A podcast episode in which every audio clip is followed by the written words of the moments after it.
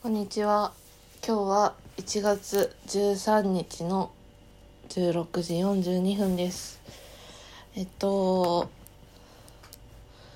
しばらくポッドキャストを撮っていなかったんですが、また再開しようかななんて思って今撮っています。今日はすごい寝ちゃって、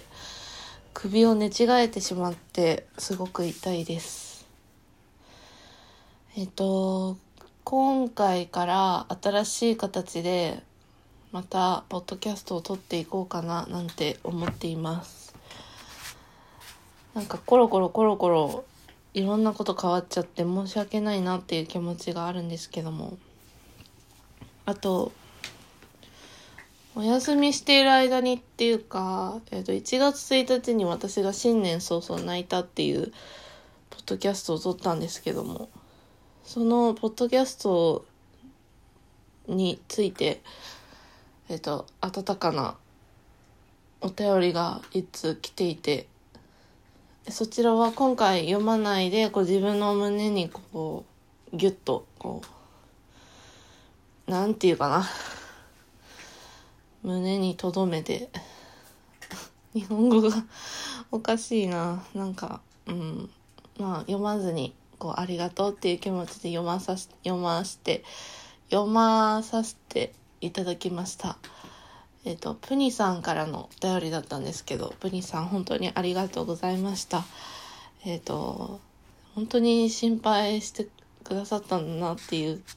気持ちがすごい伝わって、私もあれから元気になってきているので、はい、それはちょっと言わなきゃなと思って、はい、まず最初に言ったんですけども、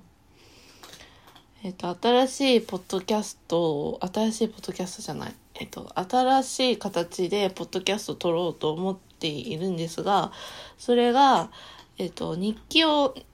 日記をですね、私は毎日書いているんですけども、その日記を振り返りながら、えっ、と、まあ、一日どんなことがあったかなっていうのを振り返っていこうじゃないかっていう感じにしたいなと思っています。なかなかね、こう、まあ、今までは毎日撮る、毎日音声日記を撮ることは別に苦ではなかったんですが、だんだんそれがちょっと、ちょっと、なーっていう気持ちになってきたので、新しい形にしようかなと思います。コロコロコロコロ、すいません。えっと、じゃあ月曜日からの、えっと、日記を読みながら振り返っていきたいと思います。はい。1月9日月曜日、録画していたドラマブラッシュアップライフを3回見る。古典のグッズ追加分が届いたので梱包。パワーブレスレットをつけていたらなんとなくだけど家なりがなくなった気がする。ポッドキャストはしばらくお休み。はい。まあこれ 読んでいただければなんでポッドキャストがお休みかっていうのが分かっていただけるかと思います。はい。そう、ブラッシュアップライフすごい面白かったです。ドラマ。バカリズムさんが脚本なんですけど、私バカリズムさんの脚本のドラマ大好きで、あの、架空 OL 日記とか、あと、スムスムとかも好きで、そう、なんか、ブラッシュアップライフも面白かったです。見てない方はぜひ、まだ多分見れると思うので、ぜひ。えー、1月10日、火曜日、ノルディックウォーキングの日、チームの方の知り合いさんから引きこもりに関する講演会らしきもののチラシをもらう。自分も名刺を渡す。少し強引に渡してしまったかなと、後で後悔、後で反省した。少しあることでもやもや引っかかる。眠くなるまでグッズの梱包をずっとしていた。以前通っていた就労移行支援のスタッフさんに電話。一人で悩みを抱えきれなくなった。自立訓練所に通うのはどうかと相談される。話したら少しすっきりした。という感じです。はい。えっと、そうですね。えっと、この日は確かノルディックウォーキングをして、コーヒーを帰りに飲んだりなんだして、家帰って、グッズの梱包して、そうであのなんかいろいろ悩んでたものが溢れてしまってなんか誰に相談していいかもわかんないし誰に相談うん、そそもそも相談してもいいものかっていうのも考えていてわかんなくなっちゃって一人じゃなんかいろいろ調べてたり検索したり本をなんかそういう悩みが解決するような本はないかなって検索したりしてたんですけどなかなかなくて一人で抱えきれなくなって以前私は就労移行支援という場所に通っていたんですけど3年ほど。あれ3年かな？3年ほど通っていたんですけどまあ就職もせず終わったんですけどそこのスタッフさんがあの何かあったらいつでも連絡してきていいよっていう話だったので連絡したんですけどもそしたらまあそういう自立訓練所があるよっていう話をされてうんまあ居場所をなんかこう増やすのもいいかなと思ってそういうコミュニティをいっぱい増やすっていう感じでなんかいろいろなんかこう自分の居場所を増やすみたいな形もいいのかなと思ってはい話を聞いていました。はい次。1月11日水曜日。ちょびおくんと日に当たったり風に当たったりグッズの梱包続き。全くやる気が起きない。Wi-Fi が訳あって使えない。ちょっといろいろ不便。母が設置していて苦戦していたので手伝おうかと声をかけるも迷惑そうにしていたのでじっとする。夜はずっとグッズの梱包。そろそろ終わる。あとは日記本が届いて梱包してお釣りをお釣り用意してお品書きをアップして終わり。まだまだやることはあるけどあともう少しなはず。妹に夜ご飯のビーフカレー明日食べるから食べないでと言われる。なんかもやもや。そりゃ、昼にお菓子を妹の分も、妹の分を考えずに食べてしまったのは反省してるけど。うん。以前通っていた就労移行支援、支援のスタッフさんからまた電話が来た。あ？違う。えっ、ー、と、以前通っていた就労移行支援のスタッフさんから電話が来た。自立訓練所のスタッフさんと面談することに、今度は自分の意思で行く。だからもう言い訳はしない。はい。そんな感じでした。そうですね。Wi-Fi が使えなかったり、なんだ、いろいろあったんですけども。うん妹に夜ご飯のビーフカレー明日食べるから食べないでと言われるっていうのはなんかこう私がお昼に妹の分のお菓子を食べてしまって妹の分のお菓子っていうかこうまあ細かく言うとお母さんが母が会社からもらったお菓子をまあ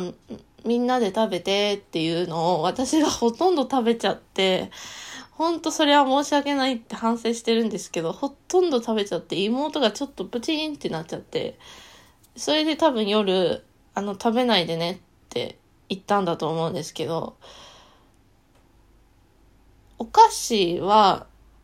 申し訳ない、申し訳ないなって確か思ってるけど、人、人のご飯まで食べませんよっていうあの、そういう私に、私には私なりのこう、もやもやがあったっていう話です。でもほとんど私が悪いです。それはもう自覚しています。はい。では次。1月12日木曜日、Wi-Fi がなんとか繋がったらしい。母は朝からいろんなところに電話したりしていた。それを見つめながら、自分が一人で暮らしていたら、などと考える。母は出かけていき、妹といろいろ話す。最近、お父さんとお母さんに頼らずに生きようと思ってて、という話を妹にした。28にもなって遅いけど、お、28にもなって遅いけど、妹は、でもそう思えるのはいいことじゃんと言ってくれて少し嬉しくなる。妹はたまにいいことを言ってくれる。私が一時期小林聡美さんともたいまさこさんのドラマ、ツークールを何度も繰り返し見ていた時に、何かのタイミングで悩み相談をしたら、お姉ちゃんはずっとツークールを見る生活でいいと思うよというようなことを言ってくれて嬉しかったのを思い出した。久しぶりにツークールが見たくなった。他にも妹とはいろいろ話した。グッズの梱包がとりあえず終わった。とりあえず日記本が届くまでしばらく休憩。絵を描いた。夜ご飯はブリしゃぶ。初めてブリしゃぶというものを食べたが、美味しい。美味しかった。ブリ、ブリ、美味しかった。おかえりラジオを聞きながら日記を書く。はい、そんな感じです。そう、ブリしゃぶがもう美味しくて、ブリをまあしゃぶしゃぶする料理なんですけども、美味しかったですね。というか、外は雨が降っていたりするのかな今なんか。そんなことないや。えっと、Wi-Fi もつながって、ツークールの話もありましたけど、ツークールっていうドラマ、私小林さとみさんのドラマも大好きで、あとずっと好きなドラマを何回も見てしまう癖があって、癖っていうかなんかず、なんかそういうのがあって、ちっちゃい頃からそうなんですけど、気に入ったものを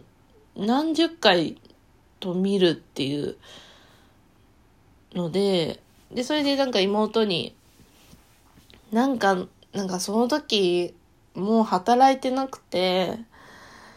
なんかこれからどうしようみたいな、こんな生活じゃダメだよな、みたいな。多分就労かなんか通ってたかな。うん、通ってた時に、これからどうしようかな、みたいな話をしてたら、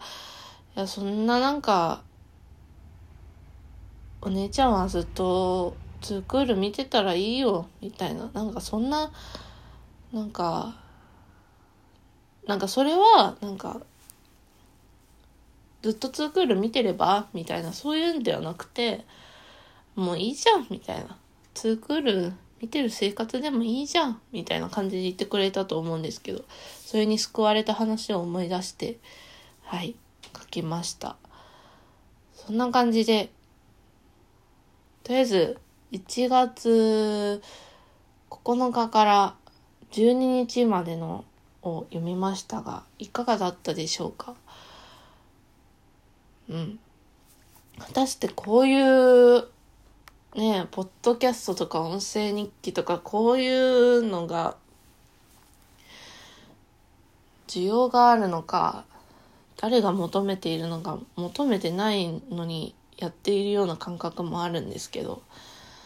まあでもまあ自分が話したいから話すっていう自分が喋りたいから喋るっていう感じでいいかなと思います。そんな誰が求めてるとか求めてないとかそんなのは置いといていいのかなと思います。えっ、ー、と、12日までをとりあえず喋ったので、また13日からの来週あたりに喋れたらいいかなと思います。そんな感じで、ありがとうございました。なんだか、いろいろ休んだり、再開したり、いろいろ申し訳ないんですけども、えー、ゆるくやりますので、今年もよろしくお願いします。おて、喉が。お便りくださったプニさんもありがとうございました。そんな感じで終わりにしたいと思います。ありがとうございました。では、また。